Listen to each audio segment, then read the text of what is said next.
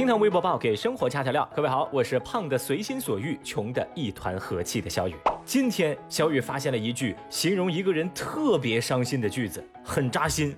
这句话就叫他难过的一整天都没有碰手机。虽然不想承认，但这句话说的真有道理。微博三百零一万人关注，灭火时消防栓失灵，物业追究业主责任。七月三十号，南昌家住十五楼的涂先生家里发生了火灾。消防人员先利用十五楼配置的消防设施进行灭火，但仅在一分钟以后，消防水带爆裂，消防员立即更换了自己的设备。不过这次灭火仅仅坚持了十分钟，因为十分钟之后消防栓里的水压不够了，那就没水了呗。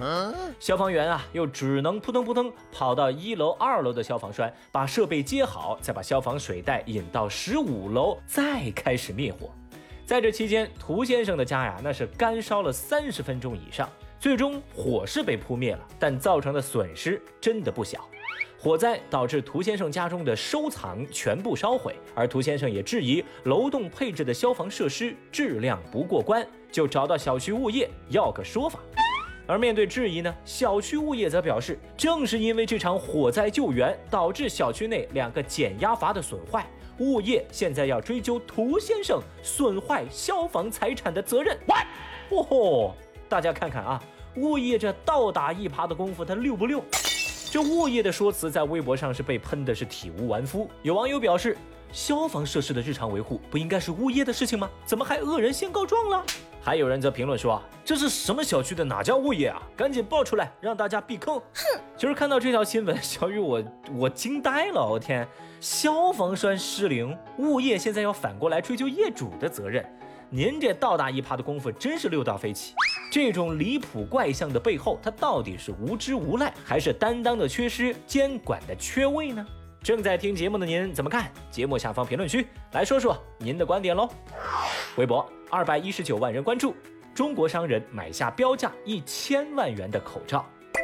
据美联社报道说，一家以色列珠宝公司应客户的要求，正在研制一种史上最贵的口罩。这款口罩售价一百五十万美元，折合人民币一千零四十五万。哦，据了解，这个口罩啊将会使用十八 K 白金制作，镶嵌三千六百颗黑钻石，并且能达到 N 九九级别的病毒防护能力。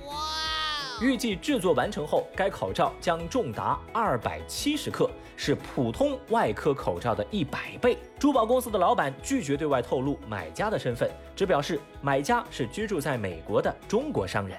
同时，珠宝商老板也表示，制作这个口罩给公司带来了工作机会，尤其在这个充满挑战的疫情时代，这让他感到非常开心。当消息传到微博上，微博网友们也火速前来围观。有人说啊，这大概就是吃饱了撑的，钱太多。有人则调侃：嘿，我们一群穷鬼在微博说人家傻，却没人家万分之一的钱多，这太讽刺了吧？有一说一啊，没有办法嘛。土豪的世界那就是那么任性，但小雨我也在想啊，这半斤重的口罩，它戴在嘴上不重的吗？这么看来啊，我觉得还是那种一元一个的一次性口罩比较符合小雨我的气质。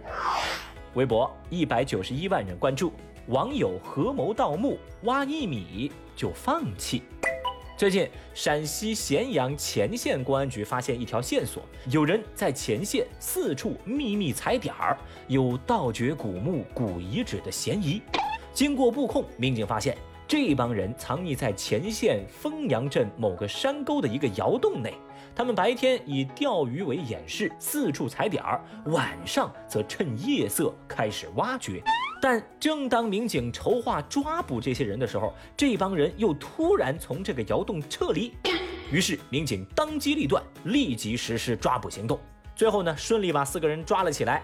经查，这四个人呢，彼此都是网友，他们在网上相约一块儿到咸阳盗墓，但因为觉得实在是太辛苦了，就只在一个古墓附近挖了一米。就选择了放弃。四个人盗墓虽未得手，但已经触犯法律，最终呢都被依法刑拘。